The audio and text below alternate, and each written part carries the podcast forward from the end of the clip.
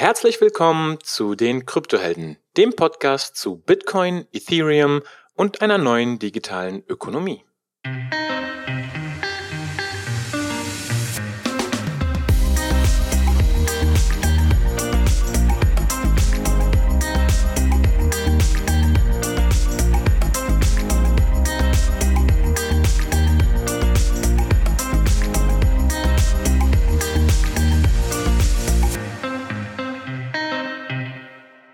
So, herzlich willkommen, liebe Kryptohelden. Heute ein Interview mit dem wunderbaren Alex Anarcho. Alex, grüß dich. Schön, dass du dabei bist. Ja, hallo Hung.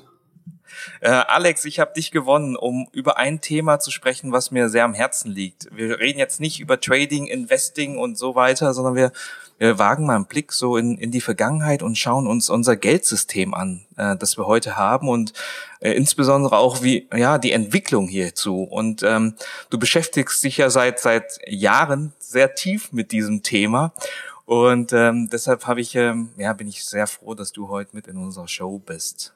Ja, ich freue mich auch. Wird ein interessantes Gespräch auf jeden Fall. Ich, ich glaube auch. Ich habe letztens erst mit meiner Tochter gesprochen, die ist, ähm, wird jetzt acht und da habe ich ihr einfach mal die, so die Frage gestellt, so, ähm, ja, was, was ist denn überhaupt Geld? Und dann hat sie, hat sie halt gezeigt auf dem Euroschein, auf Münzen, ne? Und ich fand das eigentlich ganz spannend, weil ich habe mir so überlegt, naja, wenn ich das jetzt in 50 Jahren nochmal mache, vielleicht mit Enkel, Enkelkindern und so weiter, und die Frage, ja, was ist denn Geld? Dann kann es vielleicht sein, dass die was ganz anderes hervorziehen. Vielleicht irgendwie so ihr Smartphone, ein QR-Code, vielleicht schauen sie direkt in die Blockchain rein und so weiter. Und ich fand das eigentlich so irgendwie, wo ich überlegt habe, naja, wenn das jetzt ein paar tausend Jahre früher wäre und ich diese Frage gestellt habe, was hätten die mir denn dann gezeigt? Ja, vielleicht irgendwie ja. Muscheln, bisschen Gold. Und wir sind halt in diese Zeit reingeboren, da wir kennen halt unser Geldsystem und deshalb wäre schon ganz interessant, dann einmal zu wissen, um mit dir zu besprechen, ja, wie, wie hat sich das denn äh, dahin entwickelt? Ja. Bevor wir das äh, aber machen, musst okay. du mir ein bisschen helfen, weil dein Name Alex Anarcho, ich bin, ich bin ja ein Schwabe, ja. ja. Und wenn dann irgendwie Anarcho, äh, dann, dann, dann kommt bei mir so ein, so ein mulmiges Gefühl hoch, da sehe ich dann irgendwie Menschen, die, die sich nicht an die Kehrwoche halten, ja. Oder irgendwie, ich sehe da Gebäude mit Graffiti voll. Ähm, vielleicht kannst du ein bisschen erläutern, so was denn hinter diesem Alex Anarcho steht, welche Überzeugung, welche Werte ja. stehen da dahinter und insbesondere ein Begriff, der der bei dir ja auch äh, äh ja erklärt wird, das Thema Anarchokapitalismus. Wie, wie funktioniert das denn? Das sind ja irgendwie auch so zwei Begriffe, die, die eigentlich für mich am Anfang so, hm, die passen eigentlich gar nicht zusammen. Ja, also ähm, der Name Alex Anarcho, den habe ich von einem Uni-Professor bekommen, als ich äh, meinen Bachelor gemacht habe. Wir haben, also ich habe Philosophie und Management studiert das ist ein Studienkurs und da hatten wir halt Philosophie, Vorlesungen und haben dann auch viel diskutiert. Und ich hatte damals halt schon die ähm, anarchokapitalistische Perspektive und habe dann immer argumentiert, ja, der Staat, der darf ja eigentlich gar nicht Steuern eintreiben und äh, der Professor hat mich dann halt spielerhaft äh, Anarcho genannt, als Anlehnung aus dem Lied von Udo Lindenberg ähm, mit Anna Anarcho. Und ich habe mir dann gedacht, okay, du bist ja der Alex Name. Anarcho. Genau, deswegen nenne ich mich Alex Anarcho. Ich mag das eigentlich, weil das sehr provozierend ist. Also die Reaktion von Leuten dann erstmal so, wow, was ist denn das jetzt? Äh, Finde ich gut, weil es geht ja hier auch um ein Thema, was äh, ja eine harte Entscheidung erfordert. Und zwar ist das die Entscheidung, wollen wir eine anarchische Gesellschaft oder eine hierarchische Gesellschaft, sage ich jetzt mal. Und ich bin kein Anarchist, der gegen jegliche Hierarchie ist. Ich finde Hierarchien ganz gut, wenn es zum Beispiel auf Kompetenz beruht. Also jemand, der, keine Ahnung, 20 Jahre Berufserfahrung hat, ist höher in der Kompetenzhierarchie als ein blutiger Einsteiger, einfach weil er mehr Kompetenz hat. Und das ist eine freiwillige Hierarchie und äh, sowas finde ich okay. Was ich nicht okay finde, sind Gewalthierarchien. Das heißt, manche Menschen stehen über anderen Menschen und deswegen ist da halt der Begriff Anarchismus äh, mit drin. Und jetzt ist das ja ein zusammengesetzter Begriff von Anarchie und Kapitalismus. Das ist ein Begriff, der von Murray Rothbard geprägt wurde und beschreibt so einfach eine freie Gesellschaft, die äh, kapitalistisch funktioniert. Man könnte das jetzt auch mit einem Synonym bezeichnen, und zwar Voluntarismus. Ganz grob heißt es einfach nur, alle Beziehungen, die es in der Gesellschaft gibt, basieren auf Freiwilligkeit. Also kleines Beispiel, ich gehe zum Bäcker, das mache ich aus freien Stücken. Ich gebe aus freien Stücken meinen Euro her und der Bäcker gibt aus freien Stücken seine Brezel her. Das ist eine freiwillige Beziehung. Wenn mir die Brezel nicht schmeckt, dann kann ich da morgen nicht mehr reingehen. Wenn der Bäcker sagt, oh, du bist ja, was ist ich, mit einer Zigarette reingelaufen, das äh, stinkt mir den Laden voll, du darfst hier nicht mehr reingehen, dann kann er auch das sagen. Das heißt, die beiden Parteien haben das Recht, sich zu entziehen. Und ich denke halt, wenn alle Beziehungen auf der, in der Gesellschaft so funktionieren, auf freiwilliger Basis, dann gibt es mehr Gerechtigkeit, es gibt einen besseren Lebensstandard für alle, es ist eine produktivere Gesellschaft und deswegen ist das so mein Ideal, zu dem ich hinstrebe.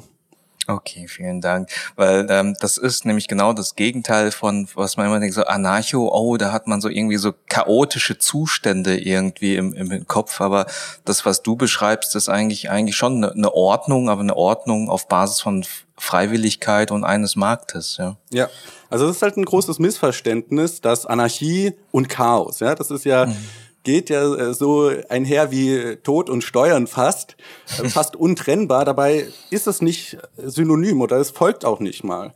Ähm, Anarchie ist kein System, was sich gegen Regeln stellt. Anarchie ist ein System, was sich gegen Herrscher stellt und das ist nicht das Gleiche. Das heißt, wir können Regeln haben ohne Herrscher und zum Beispiel, wir sind ja hier im Krypto-Podcast, ist Bitcoin das beste Beispiel dafür. Wir haben Regeln, die Konsensregeln, die aber von der ja von der Masse, vom Netzwerk eingehalten werden. Und jetzt, es gibt keine Autorität, wie jetzt zum Beispiel die Zentralbank oder so, die sagen kann, so läuft der Hase und so läuft er nicht. Gut, vielen Dank. Gut, dann haben wir jetzt eine schöne Überleitung eigentlich zum Geldsystem. Du hast den Begriff Zentralbanken schon mit reingespielt. Ähm, wir, wir kennen ja die Welt, wie wir sie heute haben und nehmen die als selbstverständlich auf. Vielleicht machen wir mal ganz großen Sprung zurück in die Vergangenheit und fangen mal mit einer Frage an. Was, was ist überhaupt Geld? Wie ist das entstanden? Ja, also Geld ist eine geniale Erfindung der Menschen. Das heißt, Geld gibt es ohne Menschen eigentlich gar nicht und der Grund, warum Menschen Geld brauchen, ist die, ist der Tauschhandel. Und ich meine, wenn du dir heute die Gesellschaft anschauen, ja, wir haben jetzt hier Computer vor uns, wir haben Mikrofone vor uns, ich habe hier eine Teekanne und ein, ein, Glas und so weiter. Das sind alles Sachen, die ich selber gar nicht produzieren könnte. Dafür braucht es ein komplexes, ähm, ja, wie sagen, Netzwerk von Leuten, die sich alle auf irgendeine Arbeit spezialisiert haben. Zum Beispiel der ähm, Laptop-Hersteller hat sich auf die Herstellung von Laptops spezialisiert.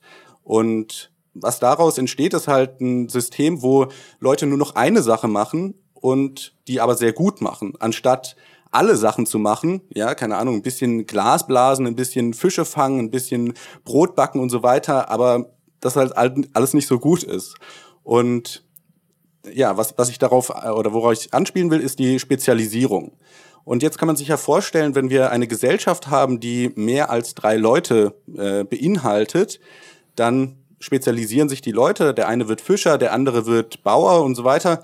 Und jetzt ist halt die Frage, wie kriegt der Bauer die Fische vom Fischer?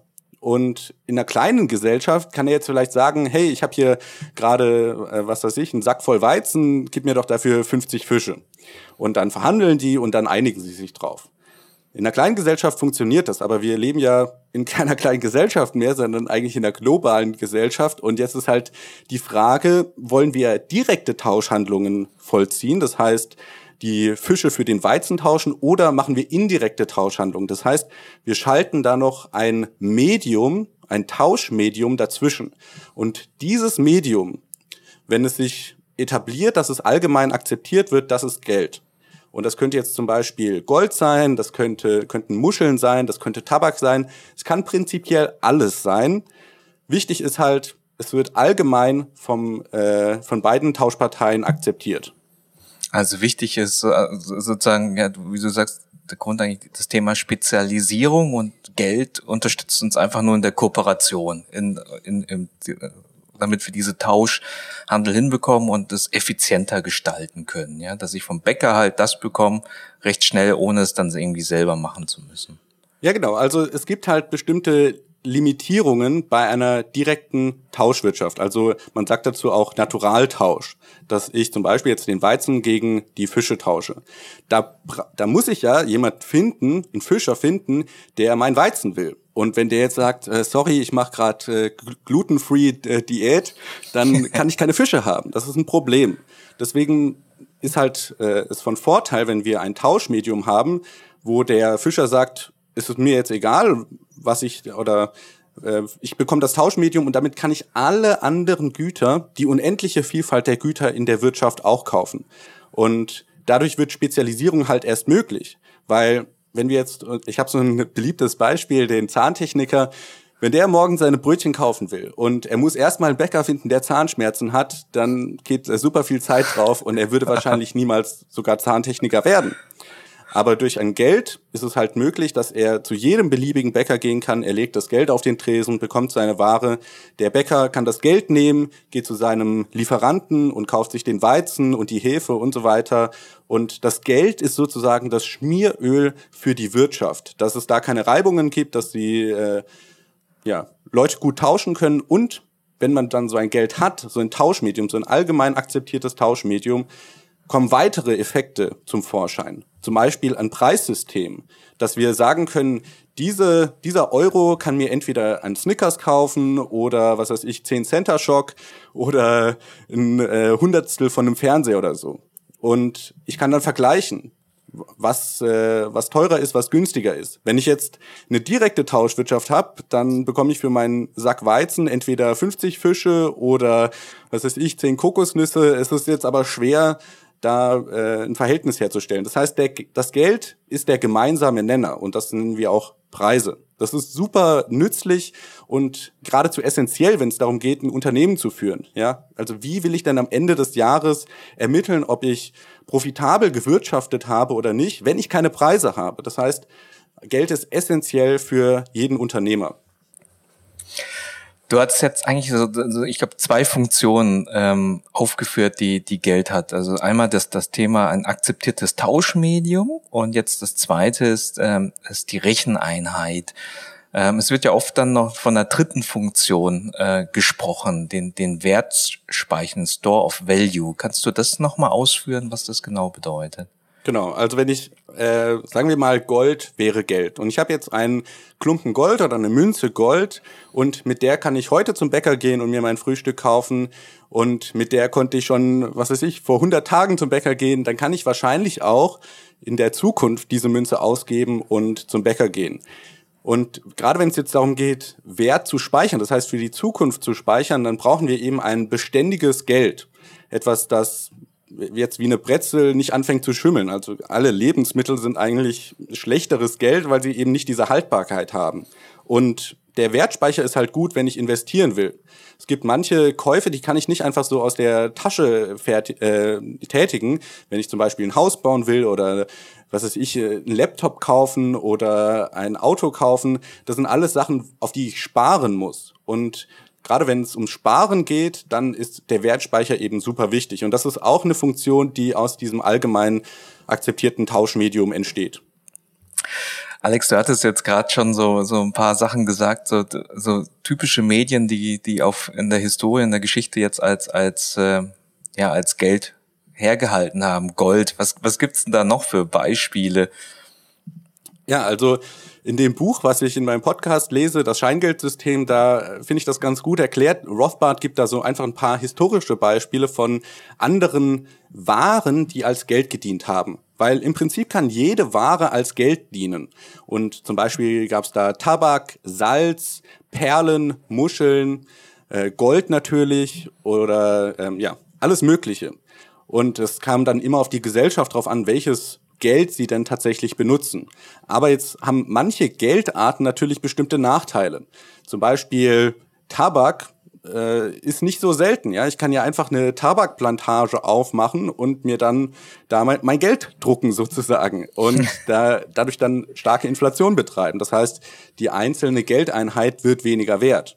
Und über die Jahre hinaus hat sich einfach auf dem Markt ein Geld herauskristallisiert, was das beste Geld war bis dato, und das war Gold.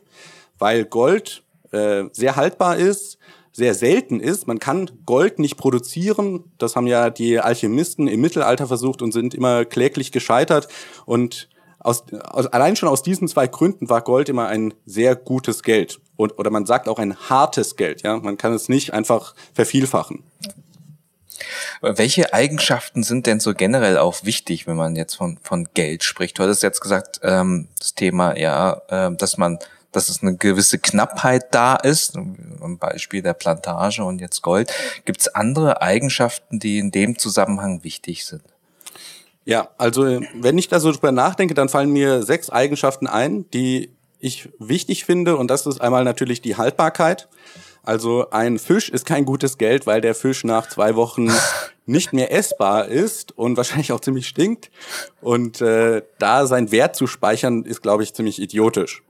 Dann äh, Teilbarkeit ist wichtig. Ja, wenn ich ein, mhm. sagen wir mal, ein Fahrrad habe, ganz abstraktes Beispiel, Fahrräder wären Geld und ich möchte mir ein äh, Brötchen kaufen, das Fahrrad ist wahrscheinlich mehr wert als ein Brötchen. Ja, was mache ich denn? Dann muss ich dann mein Fahrrad in zwei sägen und dann habe ich ja nicht zwei Fahrräder, sondern ich habe einfach einen Haufen Schrott.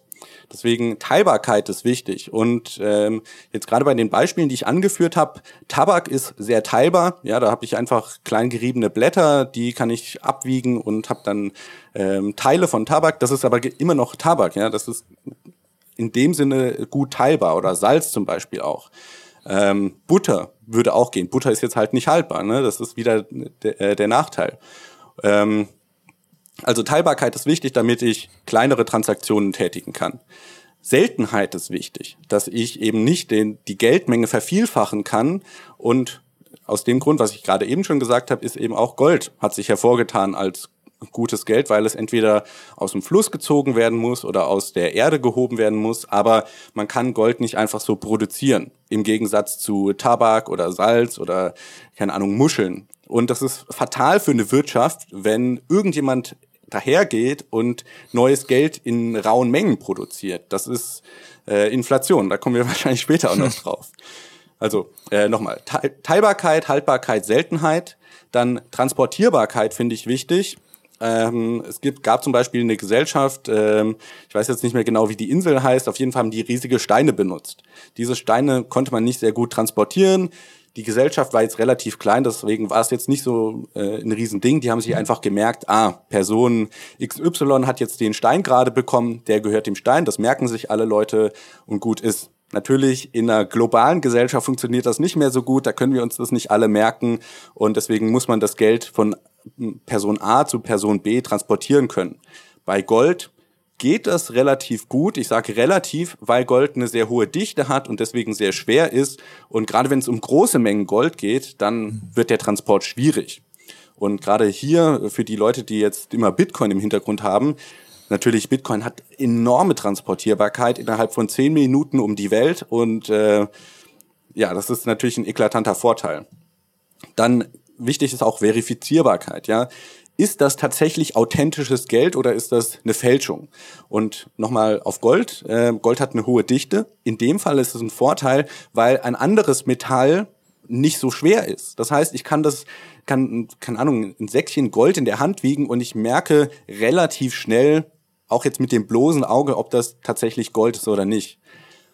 Natürlich muss man da auch immer äh, den Abstrich machen. Ich kann jetzt nicht mit dem Auge verifizieren, ob es tatsächlich hundertprozentiges Gold ist oder 99,999-prozentiges Gold oder nur 95 Prozent. Das heißt, ein Laie kann da nicht so die Güte ähm, feststellen, ob das wirklich authentisch ist.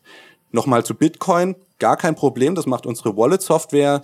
Die sagt uns, ja, du hast Bitcoin bekommen und wenn man zum Beispiel Bitcoin Cash bekommt, dann sagt die Wallet einfach, ich habe nichts bekommen. Das mhm. heißt, auch hier ähm, nochmal der Vorteil von Kryptowährungen. Also nochmal, äh, die zwei anderen, oder ich komme gleich auf die dritte, aber auf jeden Fall haben wir jetzt Haltbarkeit, Teilbarkeit, Seltenheit, Transportierbarkeit, Verifizierbarkeit und die letzte ist so die Königsklasse fast, würde ich sagen, und das ist die Homogenität oder Fungibilität, bedeutet eigentlich nur, dass alle Einheiten gleich zueinander sind. Um nochmal auf Gold zu sprechen zu kommen, wenn ich ein Gramm Gold habe und ein anderes Gramm Gold habe und die beide von der gleichen Güte sind, dann sind die äh, aus, äh, ja, austauschbar, ja, sie sind homogen. Äh, bei Diamanten, ein Gramm Diamanten und ein anderes Gramm Diamanten, das ist nicht homogen. Das heißt, in dem Sinne, wenn der Bäcker da auf sein Preisschild schreibt, ich hätte gern ein Diamanten oder ein Gramm Diamanten für meine Brezel, dann ist halt immer so die Frage, ja, was ist das denn für ein Diamant? Und äh, mit anderen Worten, Diamanten sind nicht homogen. Gold hingegen schon, deswegen super Sache. Bitcoin, ja, da kann man sich jetzt drüber streiten, ob Bitcoin homogen, homogen ist oder fungibel. Aber es gibt auf jeden Fall Kryptowährungen, die diesen äh, Anspruch erfüllen und äh, genau, deswegen nochmal zum Zusammenfassen. Wir haben die Homogenität, die Verifizierbarkeit, die Transportierbarkeit, die Seltenheit, die Teilbarkeit und die Haltbarkeit. Und das sind so die, ein, äh, die Eigenschaften, die ein gutes Geld erfüllen muss. Und wenn ein Geld tatsächlich alle diese Eigenschaften erfüllt, würde ich sagen, super Geld würde ich auf Daumen jeden Fall auch benutzen. Dann, dann lass uns das doch mal kurz, du hast schon also angerissen, lass uns das doch vielleicht doch die, entlang dieser sechs Eigenschaften kurz durchgehen, einfach, äh, dass wir gegenüberstellen. Einmal Bitcoin, weil wir ja ein mhm. Krypto-Podcast sind, äh, oder Monero oder irgendeine Kryptowährung. Und das andere ist ähm, ja so so ein Euroschein. Ja, und ich, ich gehe jetzt vielleicht einfach mal so die die sechs Eigenschaften durch. Gold lassen ja. wir mal draußen. Also okay. Haltbarkeit. Was sagst du? Kryptowährung und Kryptowährungen sind unendlich haltbar, da sie digital sind. Das heißt, die rosten nicht, die äh, rotten nicht die leben im Internet und solange wir Internet haben oder nicht mal Internet, solange ich eine äh, Blockchain-Kopie habe auf meiner Festplatte, sind die Bitcoin haltbar. Deswegen würde ich da sagen, check. Beim check. Euro äh, würde ich sagen, ja, die sind auch haltbar. Also die Euroscheine äh, verrotten ja jetzt auch nicht, zumindest nicht so, dass ich wüsste. Klar, die haben über die Jahre hinweg haben die so kleine Gebrauchsspuren, ja, manchmal reißen und so weiter. Deswegen eingeschränkt, aber würde ich sagen, eigentlich auch check. Okay, eins zu eins. Äh, Teilbarkeit. Also Teilbarkeit bei Bitcoin wissen wir ja, ich glaube, acht Nachkommastellen zum Satoshi. Es ist sehr teilbar. Ich glaube, aktuell sind so 10.000 Satoshi ein Dollar. Das heißt, man kann dann noch viel kleiner gehen. Beim Euro ist die kleinste Einheit der Cent. Äh, ich kenne jetzt keine Güter, die einen Cent kosten, zumindest nicht im Einkauf. Äh, also wenn ich jetzt shoppen gehe. Deswegen würde ich sagen, die Teilbarkeit auch beim Euro äh, ist ausreichend, aber bei Bitcoin natürlich noch mal um Meilen besser. Okay, also Euro ausreichend, Bitcoin bei einer Million Satoshi ja. gleich ein Bitcoin, noch noch viel für die Zukunft her noch noch viel teilbarer. Was mir da gerade noch einfällt, man muss natürlich auch immer da, dazu sehen, was habe ich denn für einen Euro? Ja, wenn ich einen 100-Euro-Schein habe und mein Gegenüber kann mir da nicht rausgeben, dann bringt mir auch der 100-Euro-Schein nichts. Da muss ich entweder sagen, okay, behalt den Schein oder ich kann es mir nicht kaufen. Also hier kommt halt auf den Gegenüber drauf an. Bei Bitcoin, wie gesagt, kein Problem. Ich schicke die Transaktion und schicke mir selber die Wechselgeldtransaktion. Das heißt, hier brauche ich auch kein Rausgeld. Ein super Beispiel. Ich hatte erst letzte Woche beim Bäcker stand ich in der äh, in der Schlange und der der vor mir, der wollte echt eine, ich glaube echt eine Brezel kaufen. Die Beispiele passen heute wunderbar und hatte einen 200 Euro Schein und der ist bei allen Bäckern gescheitert. Ja. ja. Schön. Ah, und jetzt so die wichtigste Eigenschaft, sehr interessant, die Seltenheit. Bitcoin versus Euro. Ja, also Bitcoin ist selten. Ich denke, das ist so eine der wichtigsten Charakteristika, die man erfährt. Es gibt jemals nur 21 Millionen Bitcoin oder gerade so, ja, es ist ein bisschen weniger und ähm, deswegen da ganz klar Check. Und du kannst auch keine neuen Bitcoin produzieren. Das ist ja im Computercode festgehalten. Äh, wir haben alle vier Jahre ein Halving, das heißt, der Block Reward wird um 50 Prozent reduziert äh, also auf die um die Hälfte reduziert. Ich weiß nicht genau, ob das 50 Prozent sind. Äh, ja, und ähm, also da kann man nichts dran rütteln. Man kann jetzt klar eine Hardfork machen, aber dann ist man erstmal alleine auf der Hardfork. Beim Euro sieht es ein bisschen anders aus. Der Euro ist nicht selten und der Euro ist auch nicht mehr an irgendein Gut gebunden, was selten ist. Das heißt, beim Euro haben wir eine zentrale Instanz, die Zentralbank, die äh, Europäische Zentralbank, EZB, und die kann halt halt sagen, wir produzieren neue Euro, wir drucken die entweder oder wir schreiben die auf unser eigenes Bilanzblatt und dann kommen die einfach so puff in die, in die Existenz, genau.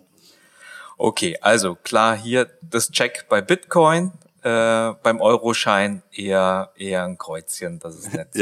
Also auf keinen Fall, ja. Das ist auf keinen Fall. Überhaupt genau. nicht selten. Genau. Transportierbarkeit, klar, Bitcoin, digitale Währung, können genau. wir checken. habe ich ja schon gesagt, das äh, kann man in zehn Minuten um die Welt schicken, ist eigentlich äh, sehr transportierbar. Natürlich mit der Einschränkung, dass der andere auch eine Internetverbindung haben muss, aber gehen wir einfach mal davon aus, dass es so ist. Auch beim Euro, den kann man transportieren. Ja, zum Beispiel, wenn ich jetzt äh, ein Euro in Bargeld habe, dann kann ich den zu meinem Kioskbesitzer äh, tragen und mir dann meinen Snickers kaufen. Aber wenn es dann um internationale Transaktionen geht, da gibt es natürlich Einschränkungen. Und ich habe das am eigenen Leib schon erfahren, weil meine Freundin in der Ukraine wohnt und als ich mir da von meinem eigenen Konto Geld überweisen wollte, dann war erstmal so die Frage, wie mache ich das denn überhaupt? Ukrainische Banken haben keine IBAN, ja, das heißt, ich kann die da nicht hin und her schicken. Es geht dann mit TransferWise, das ist so ein äh, Drittparty ähm, ja, Anbieter, der dir praktisch internationale Transaktionen macht, kostet aber natürlich dann mehr Geld und dauert auch relativ lange. Deswegen, ja, ist transportierbar, sofern der andere auch ein Bankkonto hat. Ja, wenn, wenn du kein Bankkonto hast, dann kannst du auch keine internationalen Überweisungen schicken. Und das ist ja gerade der große Kritikpunkt, der immer wieder von Andreas Antonopoulos und so weiter hochgebracht wird, dass man die unbanked auch banken sollte oder alle Leute unbanken sollte auf Bitcoin. Ähm, genau, deswegen auch hier nur eingeschränkt, würde ich sagen. Ja, okay. Also Transportierbarkeit, Bitcoin, klares, der klare Sieger. Ansonsten nur über Intermediäre, um Bargeld hin und her zu schieben, äh, das, das kann auch teuer werden über einen Paketdienst. Ähm, Verifizierbarkeit ähm, ja, vielleicht hat es der eine oder andere schon äh, mitbekommen, wenn man so einen größeren Schein ausgibt, dann tun manche Läden den scannen oder da mit einem Stift draufmalen und tatsächlich verifizieren, dass es so ein, dass ein authentischer Schein ist. Ich persönlich kann das nicht, ja. Also ich könnte ihn jetzt gegens Licht halten und nach irgendwas schauen, aber ich wüsste auch gar nicht, nach was ich schauen soll. Deswegen äh, ein Euroschein ist schon verifizierbar irgendwo. Die haben ja auch Seriennummern, aber also ich als Laie kann es nicht verifizieren, wohingegen bei Bitcoin, wie gesagt, muss ich gar nichts machen, das macht automatisch die Wallet. Perfekt. Auch da klarer Sieger. Fungibilität. So, jetzt wahrscheinlich äh, Richtung Bitcoin, ohne da zu tief abzuschweifen. Ja, also bei Bitcoin die Fungibilität ist eingeschränkt, würde ich sagen, weil halt die Transaktionshistorie bei jedem Output, also bei jeder Bitcoin sozusagen anhängt. Ja, das heißt, man kann da zurückverfolgen bis zu dem Tag, als die, dieser Bitcoin zum ersten Mal das Licht der Welt erblickt hat. Und man könnte jetzt auch, ähm, wenn man genug Ressourcen hat, sich anschauen, wer hat den denn alles gehalten? Ja, war das vielleicht mal ein Bitcoin, der auf der Silk Road gehandelt wurde oder so. Und dann wäre das natürlich ein schlimmer Bitcoin. Das wäre ein Deswegen, böser Bitcoin. Genau. Deswegen hier eingeschränkt, wobei man dann natürlich auch dazu sagen muss, es gibt Mechanismen in Bitcoin, die Fungibilität zu erhöhen, die Privatsphäre zu erhöhen, sodass man das eben nicht mehr eindeutig nachverfolgen kann. Das ist aber Technologie, die teilweise noch nicht wirklich äh, existiert, beziehungsweise die halt ein gewisses Verständnis von den Nutzern ähm, bedarf, dass man halt auch tatsächlich weiß, was man macht, was so ein paar Fehler sind, die man machen könnte, um sich zu identifizieren und so weiter. Deswegen Bitcoin eingeschränkt. Aber für die Leute, die mich kennen, wissen natürlich, dass es da natürlich die Antwort Monero gibt, wo die Transaktionshysterie eben nicht äh, einsehbar ist.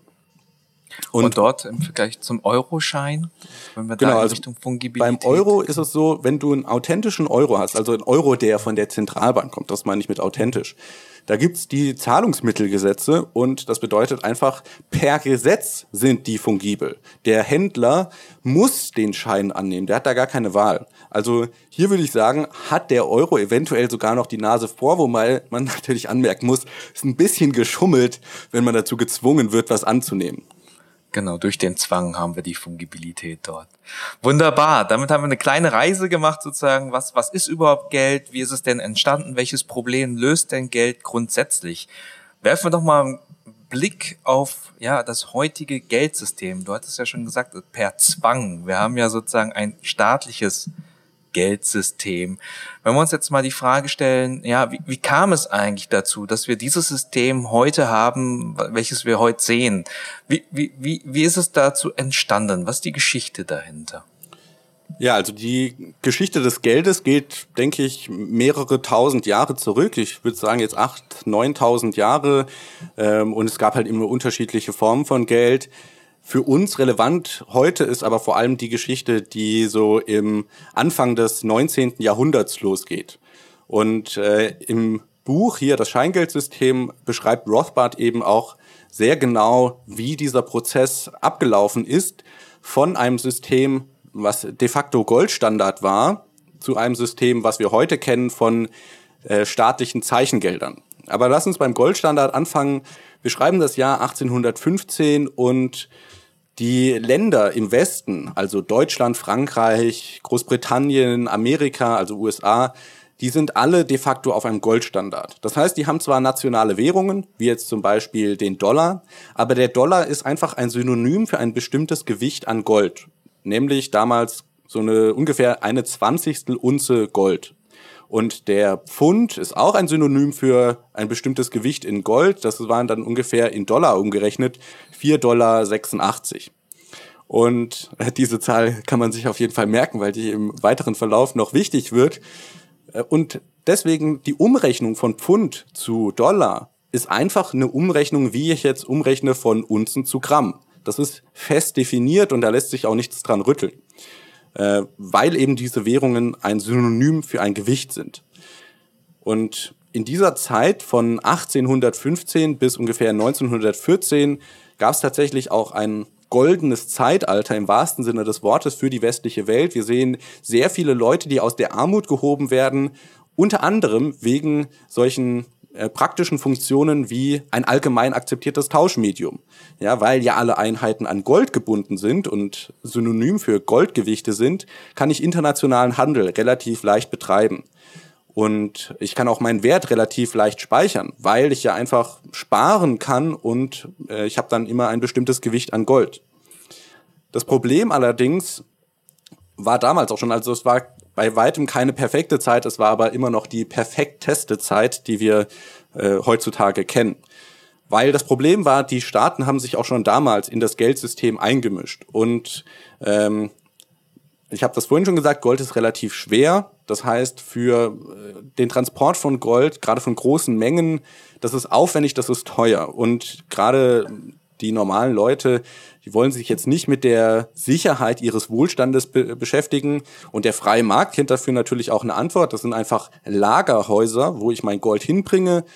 Wenn ich mein Gold da auf den Tresen lege, dann schreiben die mir eine Quittung. Hey, Sie haben hier gerade ein Kilo Gold eingelegt und ähm, wenn Sie diese Quittung wieder vorlegen, dann kriegen Sie Ihr Gold zurück.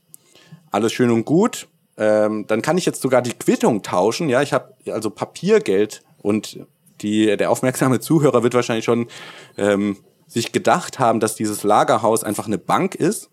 Die mhm. Bank quittiert mir also mein Gold und gibt mir einen Beleg. Dieses Pap äh, Beleg ist ein Geldsubstitut. Das heißt, es ist einfach ein, ja, ein Synonym praktisch für das Gold, was ich im, im Tresen habe und ähm, das kann ich dann tauschen. Und das waren einfach Dollar, Pfund, äh, Mark, Franc und so weiter. Das Problem entsteht jetzt, wenn die Banken anfangen, mehr Papiergeld auszugeben, als sie tatsächlich Gold im Tresor haben.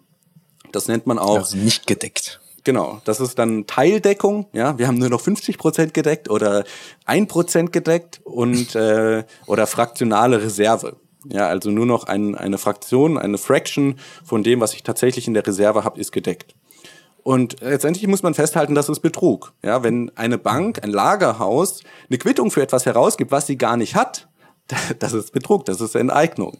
Und eigentlich sollte das kriminell sein. Aber dadurch, wenn der Staat sich dann einschaltet und sagt, ja, das ist okay, die Banken müssen ihre Verpflichtungen nicht zurückbezahlen, dann auf der einen Seite ähm, wird dieses eigentliche Verbrechen zu keinem Verbrechen mehr. Und es gibt aber auf der anderen Seite auch den Anreiz für Banken, so, was? Habt ihr das mitbekommen? Wir müssen unsere Verpflichtungen nicht zurückzahlen. Dann können wir ja noch expansiver unsere Geldmenge erweitern. Und ähm, dann kommt halt immer mehr Papiergeld im Umlauf.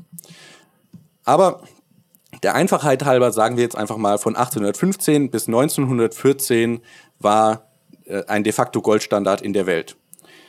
Und dann die, äh, ihr werdet es wahrscheinlich schon ahnen, 1914 beginnt der Erste Weltkrieg. der große Krieg, damals wusste man natürlich nicht, dass es der erste Weltkrieg war und so ein Krieg ist teuer. Ja, da musst du Waffen kaufen, da musst du Munition kaufen, du musst die Soldaten versorgen und so weiter.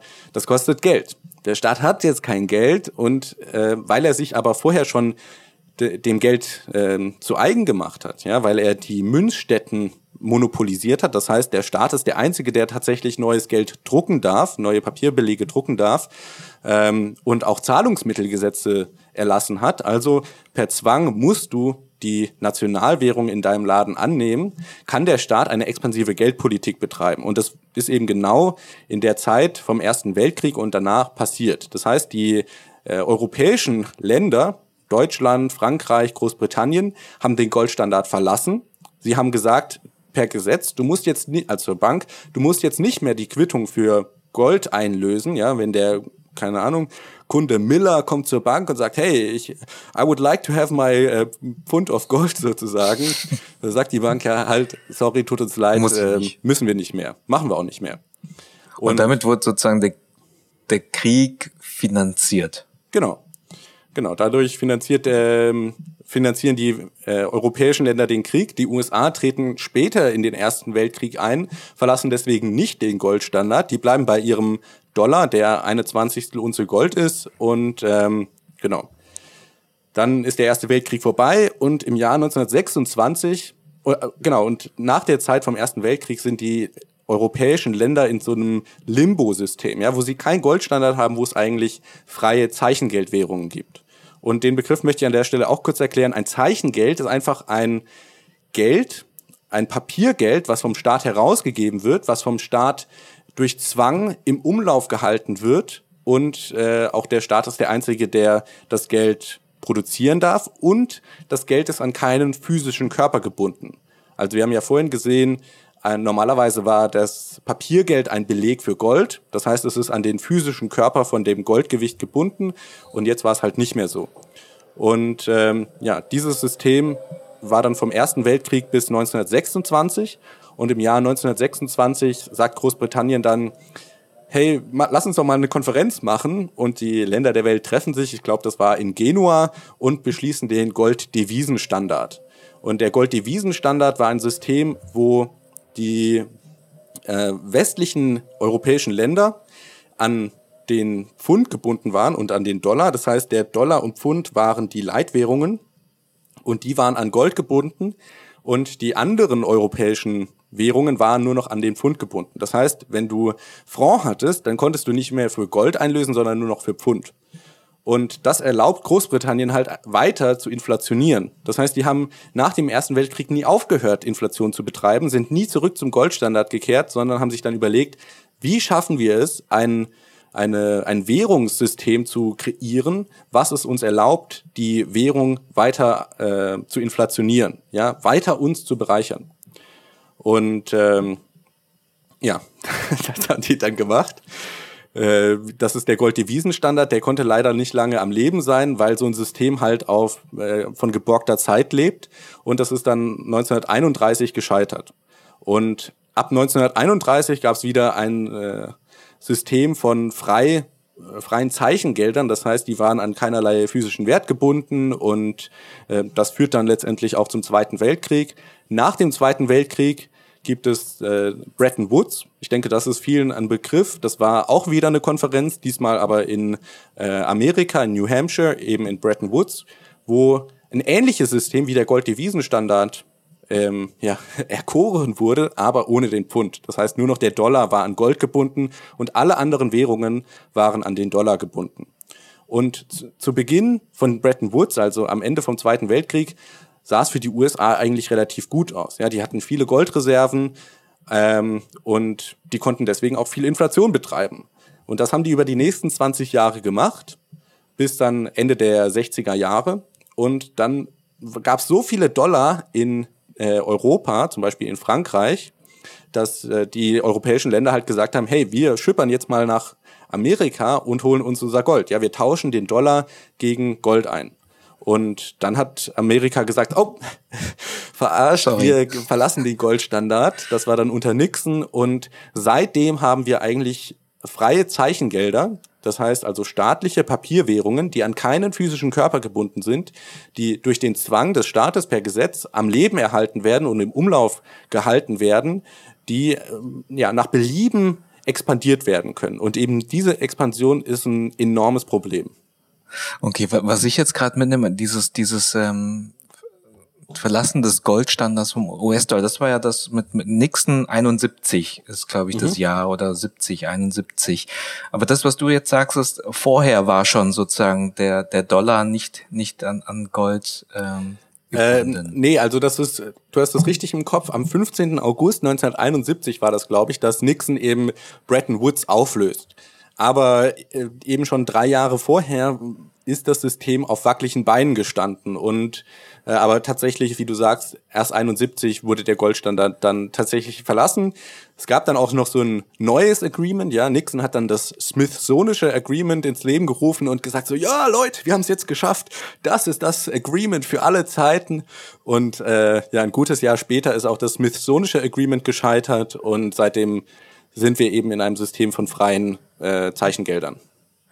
Gut, und ähm, ja, wenn, wenn du jetzt sagst 1900 noch, das ist ja gar nicht so weit her, ne? Das ist irgendwie, kann man sich ja schon so fühlen, als wenn man noch weiterhin in so einem Experiment irgendwie lebt und ja. das ganze Ding vielleicht irgendwann mal abraucht.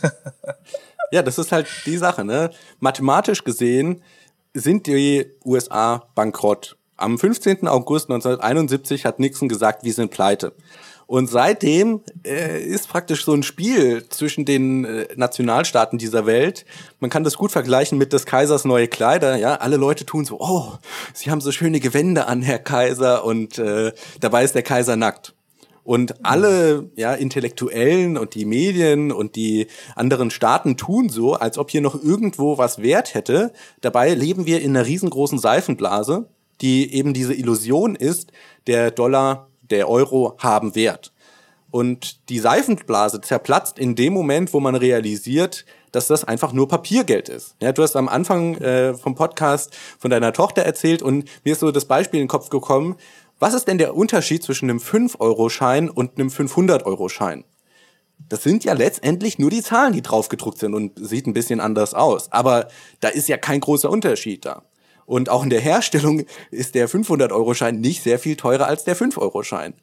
Bei Gold ist das anders. Ja, wenn ich ein 1 Gramm Gold habe und ein Kilo Gold habe, dann ist der Unterschied 99, äh, 999 Gramm Gold. Und das kann ich nachvollziehen. Aber beim Papiergeld ist es eben nicht so. Und ja, das ist, ich finde das ganz gut, was Andreas Antonopoulos gesagt hat. Der meinte, wir sind weltweit in einer Halluzination. Und eine Halluzination ist halt, man denkt, man, da wäre irgendwas, ja, eine Fata Morgana mit Wasser, äh, eine Oase mit Wasser am Horizont und dabei ist da gar nichts. Und sobald man da halt hinkommt, realisiert man das. Und das ist eine extrem bittere Reali äh, ja, Realisierung, gerade wenn es um Geld geht. Gerade wenn ich mein äh, mein Leben lang geschuftet habe, mir immer irgendwie, äh, keine Ahnung, 100 Euro im Monat zur Seite gelegt habe und dann erreiche ich mein 60. Lebensjahr und auf einmal gibt es eine Hyperinflation. Ja, und es ist nichts mehr wert. Genau. Ähm, kannst du, kannst du mir die Rolle der Zentralbanken nochmal darstellen? Wann, wann ist das Thema Zentralbank oder welche Rolle hat die Zentralbank in unserem Geldsystem, auch im Zusammenspiel mit den, äh, sag mal, privaten Banken? Ja, also die Zentralbank ist die Bank der Banken sozusagen. Das ist praktisch die Bank, wo alle anderen Banken, das sind dann die Geschäftsbanken, hingehen, um sich Geld zu leihen. Und die Zentralbank ist letztendlich ein, ja, so ein ist der, der Kern dieser Illusion. Ja, die haben dann ein schickes Gebäude, zum Beispiel in Frankfurt am Main gibt es einen, einen riesen Monolith, der da aus dem Boden kommt, die, die EZB, und die bestimmen die Geldmenge, die bestimmen den Zins und die kontrollieren letztendlich das Geldsystem. Und das ist halt so ein Zusammenspiel zwischen Staat und der Zentralbank. Letztendlich ist die Zentralbank schon irgendwo ein staatliches Organ, weil sie eben das Monopol auf äh, das Gelddrucken hat und so weiter.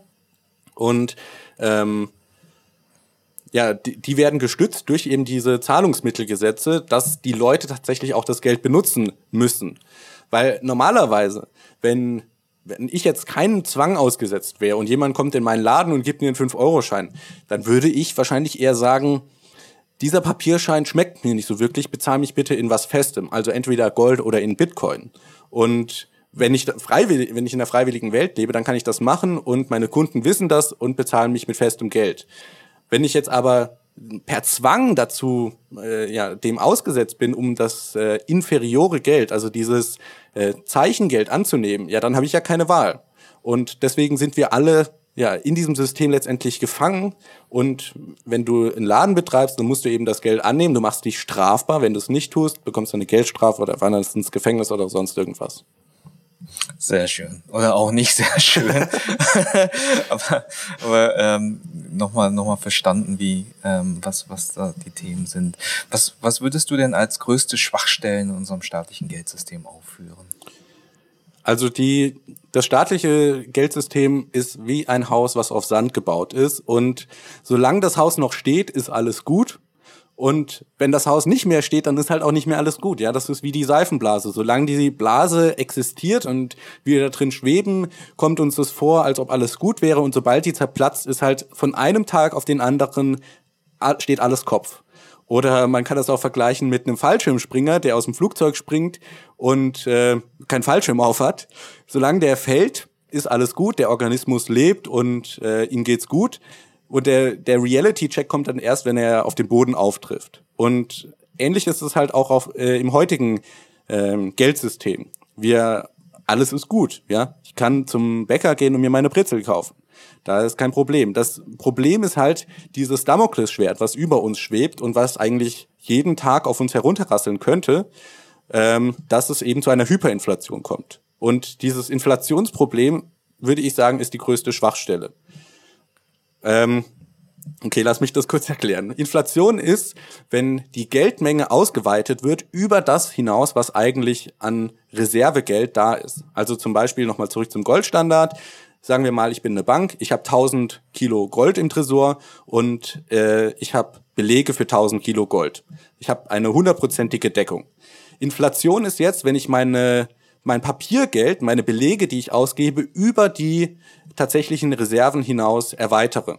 Das heißt, ich drucke jetzt nochmal 1000 oder nochmal 1000 Belege für 1000 Kilo Gold. Das heißt, ich habe jetzt nur noch eine 50-prozentige Deckung. Das heißt, ich habe die Geldmenge erweitert um 100 Prozent und äh, mich damit bereichert. Ja, ich kann das dann an Leute ausgeben. Und ähm, das heißt, diese Inflation, das ist ein Mechanismus, mit dem sich eine Gruppe der Gesellschaft auf Kosten einer anderen Gruppe bereichert. Die Leute, die das Geld zuerst bekommen, können das Geld ausgeben und kaufen zu alten Preisen an ein. Mhm. Und jetzt ist natürlich eine der hauptwirtschaftlichen äh, äh, Weisheiten, dass der Preis Angebot und Nachfrage entspricht. Und man kann sich das jetzt so vorstellen, die Nachfrage bleibt gleich, das Angebot wird aber erhöht. Deswegen äh, sinkt der Preis.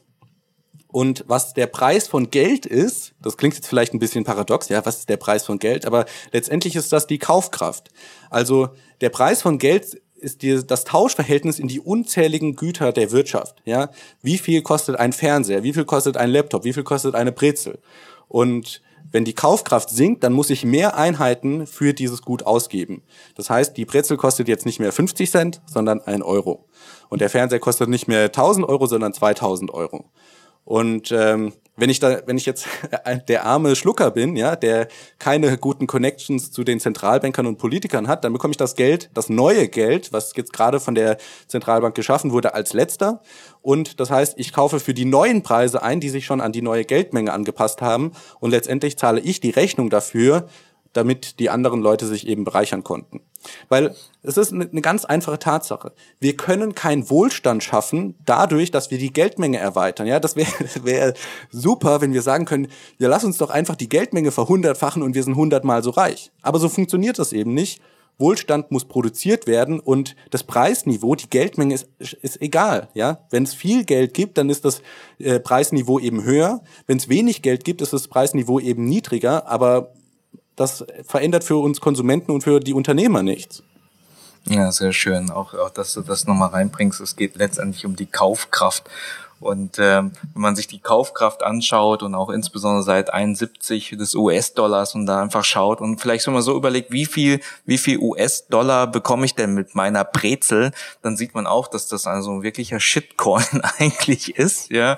Und man einfach sagt, na ja, das ist eine Brezel, die jetzt irgendwie vor ein paar Jahren irgendwie noch vielleicht ein paar, paar Cent gekostet hat, die kostet jetzt vielleicht irgendwie einen Dollar. Und da sieht man schon, dass die Kaufkraft ähm, äh, entsprechend abnimmt. Und das, was ja. du sagst, der Punkt, die, die von einer Inflation oder von, von der Erhöhung der Geldmenge profitieren, sind die, die als erstes sozusagen diese zusätzlichen Geldeinheiten haben, genau. weil es halt ein bisschen dauert, bis der Markt das letztendlich regelt und dann das auch im Preis wiedergespiegelt ist, ja. ähm, nämlich die, die Kaufkraft, dass die entsprechend abgenommen hat. ja, und, und die Kaufkraft kann man sich ja vorstellen, ich habe ja vorhin gesagt, der Dollar war ein Synonym für eine Zwanzigstel Unze Gold. Das heißt, eine Unze Gold hat 20 Dollar gekostet. Wenn wir jetzt mal das Experiment machen und heutzutage uns schauen, wie viel kostet denn eine Unze Gold? Das sind 1500 Dollar. Also, das ist eklatant mehr als damals, als der Dollar eigentlich erfunden wurde. Und äh, ja, ich denke, das visualisiert ganz gut, dass es eine schlechte Idee ist, seinen Wohlstand in, in Dollar zu speichern, weil der Dollar halt einfach, du, du kannst dir vorstellen, du hast den Wert so in den Händen und der rinnt dir wie Sand durch die Finger, weil du ihn nicht halten kannst. Und es ist auch nicht deine Schuld, dass du ihn nicht halten kannst, sondern das liegt halt daran, dass es eine Zentralbank gibt, die sagt, heute fühle ich mich gut, dann machen wir mal ein bisschen neues Geld in den Umlauf. Und genau das ist zum Beispiel 2008 passiert. Da hat die Zentralbank in den USA und auch in Europa einfach gesagt, wir erhöhen unser Bilanzblatt. Ja, das heißt, die schreiben sich einfach neue Euro auf ihre Bilanz und diese Euro entstehen dann. Die müssen die nicht mal drucken, ja, die müssen nicht mal physisch Papiergeld drucken, sondern die schreiben sich das einfach auf, auf ein Blatt Papier oder geben ein paar Nullen im Computer ein und zack entsteht diese äh, entsteht das neue Geld. Okay, super. Gibt es also Inflation als eines der, der wichtigsten Schwachstellen eigentlich unseres staatlichen Geldsystems? Gibt es sonst noch Themen, wo du sagst, hey, das, das sind, da, da könnte, könnte das Ding brechen? Ja, also ich glaube halt, die Inflation hat unglaublich viele Auswirkungen auf alle möglichen Elemente in der Wirtschaft. Ja, wir, ich habe ja vorhin gesagt, Geld ist das Schmieröl der Wirtschaft, das Lebensblut der, der Gesellschaft sozusagen, der Ökumene. Und ähm, wenn wir jetzt mit dem Geld anfangen, äh, Spielchen zu machen, ja, oder das Geld vergiften, ja, das Blut vergiften, dann geht es dem Öko äh, Organismus auch immer schlechter. Und also ich habe ja gerade gesagt, das Geld, das neue Geld, die Inflation schadet vor allem den Armen, ja, den Leuten, die eben das Geld, das neue Geld als letzte bekommen. Da müssen wir uns natürlich auch klar machen, wenn der Wert über die Zeit hinweg sinkt, dann bin ich eher dazu angeleitet, mein Geld sofort auszugeben. Ja, und ein drastisches Beispiel ist zum Beispiel in Ländern, die eine Hyperinflation haben, wie Venezuela. Die Leute bekommen ihr Gehalt und die gehen sofort zum Markt, weil sie wissen, wenn ich, wenn ich zögere, kann ich mir nur noch die Hälfte von dem kaufen, was ich jetzt eigentlich kaufen könnte. Das heißt, es erhöht die Zeitpräferenz, es erhöht den, äh, ja, den Konsum der Gesellschaft. Die Leute wollen sofort Konsum, konsumieren. Und ich finde es halt so ein bisschen paradox, dass auf der einen Seite werden wir dafür kritisiert, dass wir so eine Konsumergesellschaft sind. Auf der anderen Seite ist halt genau das das Anreizsystem, was die, ähm, was die Politik uns vorgibt. Und wir haben ja da gar keine Wahl.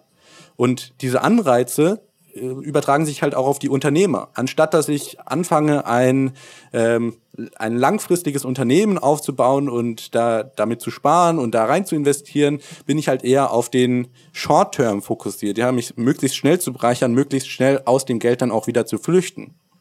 Dann habe ich gesagt, eine Gruppe der Gesellschaft bereichert sich auf Kosten einer anderen und diese Bereicherung wird dann benutzt, um zum Beispiel Kriege zu führen. Ja, wie Analogie zum Ersten Weltkrieg. Das ist teuer. Und wer sich mal angeschaut hat, wie viel zum Beispiel die USA jährlich für ihr Militär ausgeben, für den Militärindustriekomplex, sagt man ja auch, das sind unvorstellbare Summen. Ja, und ähm, letztendlich sterben da auch Leute. Ja, das ist ja nicht so, dass die nur Bomben bauen, um sie dann anzuschauen, sondern die schmeißen die dann halt auf Syrien oder Libyen oder irgendwo im Nahen Osten und töten damit unschuldige Leute. Also dieser, diese Inflation ähm, belebt auch diese ganze Kriegsmaschinerie, die vom Staat betrieben wird.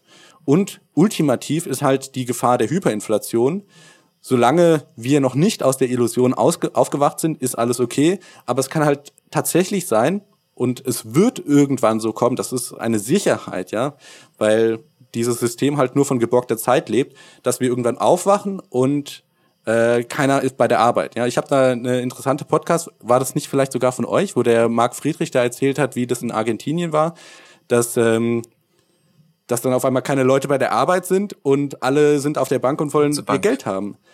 Das ist einfach, das ist so unvorstellbar für uns in Deutschland, aber es gibt halt Länder, in denen das passiert. Und es gibt keinen Grund, warum das nicht mit dem Euro, nicht mit dem Dollar funktionieren soll äh, oder äh, passieren wird, weil das auch nur Zeichengelder sind. Und ähm, ja, ich, ich denke, das ist eben die das ultimative Szenario, auf das man sich auch vorbereiten sollte, indem man eben seinen Wert nicht in Euro an, anlegt, ja, und sich darauf verlässt, ja, ich kann immer auf die auf das Bankkonto zugreifen, weil es könnte zum Beispiel sein, dass die Bank sagt, nö, 100 Euro äh, in der Woche Maximum kannst du abheben oder auf einmal gibt es eine Hyperinflation und die Preise schießen in die Decke. Das heißt, meine Brezel kostet nicht mehr ein Euro, sondern 100 Euro und ähm, wenn ich dann nicht so viel Geld auf der hohen Kante habe oder alles Geld in Euro habe, dann kann ich mir vielleicht noch ein schönes Frühstück kaufen, aber mehr auch nicht. Ja, super. Genau, du hast schon angesprochen. Mal schauen. Also ist, glaube ich, ein ganz guter Hinweis, dass man jetzt mal schauen soll, äh, ja, wie man denn sozusagen seine seine Werte sichert. Äh, eine Möglichkeit aus dem Geldsystem halt zu äh, entkommen, ist ein Teil in Kryptowährungen anzulegen. Ähm, Alex, ich schaue gerade so ein bisschen auf die Zeit. Wir haben eine wunderbare äh, Reise, historische Reise gemacht zu dem zu dem heutigen Geldsystem. Ähm, wir haben jetzt, ich denke, da machen wir vielleicht irgendwann noch mal eine eigene Folge draus, um, um sozusagen den Blick in die Zukunft zu werfen Richtung Kryptorollen, äh, Kryptowährungen. Wenn du das vielleicht kurz zusammenfasst, ja, welche welche Rolle traust du denn Kryptowährungen generell zu in dem Kontext? Ja, also wir müssen uns einfach klar machen, wir sind das ja vorhin durchgegangen mit den Eigenschaften von Geld. Krypto schneidet da überdurchschnittlich gut ab, besser als Gold teilweise sogar, was schon mal ein sehr guter Indikator ist. Und dann müssen wir uns natürlich auch klar machen, dass Bitcoin ein unkontrolliertes Geldsystem ist. Ja, das ist ein dezentrales System, wo die Leute halt freiwillig, das ist natürlich immer ein ganz wichtiges Wort für mich, ähm, einfach ein Geld adaptieren und das benutzen wollen. Und wir haben eben keine ähm, staatliche Instanz, die da die Geldmenge kontrollieren kann. Und wir haben sogar noch andere Vorteile, wie dass es einfach auf einem Blatt Papier aufgeschrieben werden kann, also die, den Private Key und deswegen auch sehr schwer konfisziert werden kann. Ja, also wenn ich, äh, was weiß ich, eine Tonne Gold im Keller habe, dann wird die relativ leicht bei einer Hausdurchsuchung gefunden. Mit einem Private Key wäre ich mir da nicht so sicher. Ja, den kann ich mir im Notfall ja auch merken. Und ähm, genau, deswegen, ich glaube einfach, dass Bitcoin und andere Kryptowährungen enorme Vorteile haben, gerade für unsere heutige Welt, die digital ist. Ja, im 21. Jahrhundert ist das Gold wahrscheinlich sogar eher ein, ein Klotz am Bein, weil wir halt, ich schicke E-Mails, warum sollte ich dann nicht auch Bitcoin oder Geld elektronisch verschicken können? Deswegen äh, finde ich, passt das super zusammen und alles, was ich so über Wirtschaft weiß, deutet eigentlich da auf äh, eine positive Entwicklung hin. Sehr stark. Ich habe mir auch gedacht, spätestens wenn wir äh sag mal, auf anderen Planeten leben, auf dem Mars und so weiter, dann, dann werden Kryptowährungen wahrscheinlich dann äh, siegen, weil äh, da irgendwie in meine Rakete einen Sack Gold mitzunehmen, das wird verdammt schwer und teuer. Ne? Ja. Sehr stark. Ähm, zum Abschluss, ich ähm, bin ja auf dich gekommen, weil du auch einen wunderbaren Podcast machst, gerade zu dem Thema Scheingeldsystem. Ähm, jetzt auch durch das Buch inspiriert von Rothbard. Das auf jeden Fall als, als Hinweis an die Zuhörer, die sich da in das Thema noch stärker einarbeiten wollen, äh, dass ihr, ihr seht den, die, den Links äh, entsprechend in den Show Notes. Ähm, hast du denn noch weitere Empfehlungen jetzt für ja, die Zuhörer, die, die sich so in das Thema, sag mal, auch Anarchie, Kapitalismus und so weiter oder Buchempfehlungen, die sich da reinarbeiten wollen?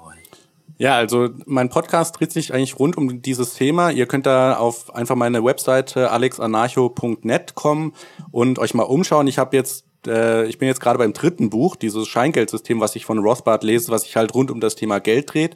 Ich habe aber auch schon andere Bücher gelesen und kommentiert, zum Beispiel ein ganz kurzes Buch Anatomie des Staates, was sich einfach nur mal so oberflächlich, ähm, aber doch sehr detailliert mit dem Wesen des Staates beschäftigt. Ja, was ist denn überhaupt dieser, dieser Staat? Ist das irgendein Turnverein oder Kaffeekränzchen? Und dann halt, oh nein, das ist ja einfach eine Gruppe von, von Leuten, die die Macht haben, Gewalt über uns auszuüben und dann für die Fortgeschrittenen wahrscheinlich eher die Ethik der Freiheit, was sich halt mit äh, so einer freien Gesellschaft beschäftigt. Ja, wie würde das denn aussehen?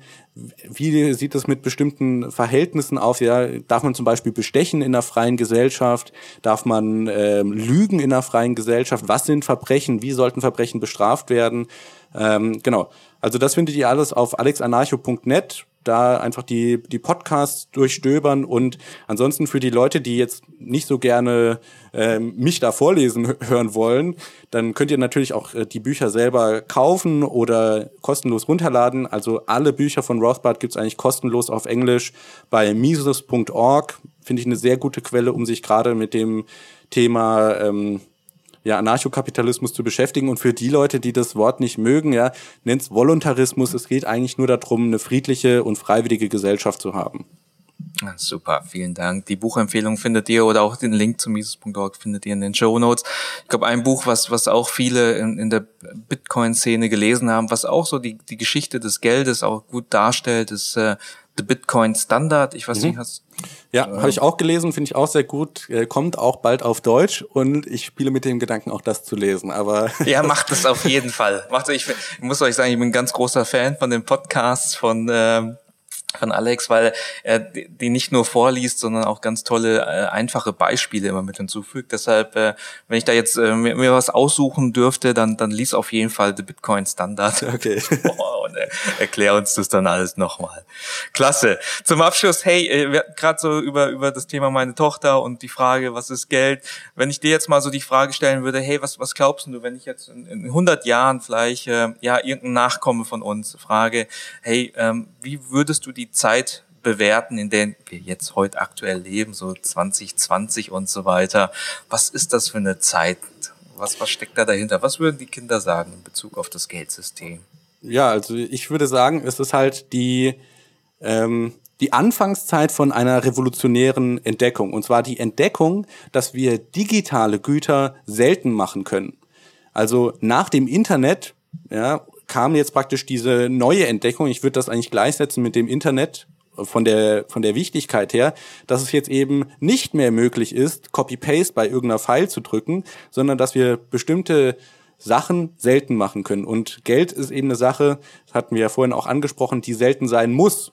Und ein digitales Gut selten zu machen, ist für mich ein, ein Meilenstein in der Computertechnik.